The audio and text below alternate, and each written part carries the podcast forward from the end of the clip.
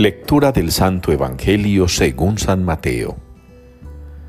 En aquel tiempo, al entrar Jesús en Cafarnaún, un centurión se le acercó rogándole, Señor, tengo en casa un criado que está en cama, paralítico, y sufre mucho. Le contestó, Voy yo a curarlo. Pero el centurión le replicó, Señor, no soy digno de que entres bajo mi techo. Basta que lo digas de palabra y mi criado quedará sano. Porque yo también vivo bajo disciplina y tengo soldados a mis órdenes y le digo a uno ve y va, al otro ven y viene, a mi criado haz esto y lo hace. Al oírlo Jesús quedó admirado y dijo a los que le seguían, En verdad os digo que en Israel no he encontrado en nadie tanta fe. Os digo que vendrán muchos de oriente y occidente y se sentarán con Abraham, Isaac y Jacob en el reino de los cielos. Palabra del Señor. Vamos alegres a la casa del Señor. Es la respuesta que nos une hoy en la liturgia al Salmo 121. Vamos alegres a la casa del Señor. Una expresión que nos va motivando para que recordemos y con ese recuerdo nos preparemos debidamente para el tiempo de la Navidad.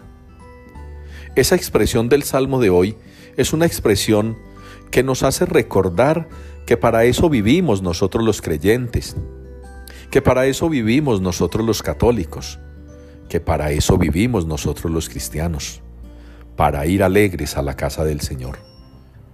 Ir alegres a la casa del Señor es caminar contentos hacia el cielo es marchar felices por este mundo hacia la casa del Padre, hacia el banquete celestial.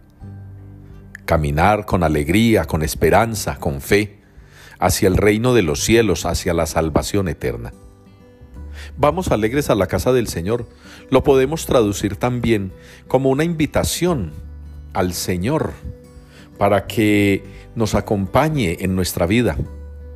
Es paradójico es paradójico que nosotros tengamos que ser llamados a invitar al Señor, incluso a dejarlo pasar. ¿Cuántas veces? Porque nos dejamos adormecer del mundo, porque nos dejamos distraer de las cosas de este mundo. No caemos en cuenta que al Señor es al primero que hay que invitar. Y es al primero que hay que invitar a la primera comunión. ¿Cuántos niños comulgan sin siquiera tener noción de Jesús, aunque hayan recibido catequesis. Invitar al Señor a la confirmación. ¿Cuántos de nuestros muchachos se confirman sin realmente sentir que han invitado a Jesús? ¿Cuántas parejas se casan habiéndolo previsto todo, menos la presencia del Señor en sus vidas, aunque se casen en un templo con el sagrario muy al frente? ¿Cuántos incluso pudieron haber recibido su ordenación sacerdotal o episcopal? sin sentir que el Señor fue invitado. Dieron por hecho que Él los llamó, pero no lo convidan. Qué bueno que ustedes y yo hoy caigamos en cuenta de eso, invitemos al Señor. El centurión del Evangelio dice que el Señor no lo visite, que no hay necesidad que vaya, que el centurión no se siente digno de que Jesús entre a su casa. A veces somos nosotros los que obramos de una manera contraria. Y parece que le dijéramos al Señor, que Él no es digno de entrar en la nuestra, que no hay espacio para Él.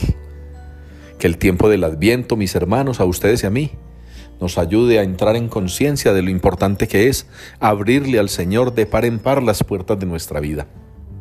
Y que si ya estamos enredados en las cosas de este mundo, adornos, trebejos, decoraciones, gastos suntuosos, desparrame de dinero y de bienes, en comida y en licor, pues pidámosle al Señor que nos asista y que nos ayude a no olvidar que el primer invitado a la casa es Él, porque si nosotros no le abrimos la casa al Señor, ¿con qué, con qué cara podremos decirle que nos abra su casa para entrar a ella?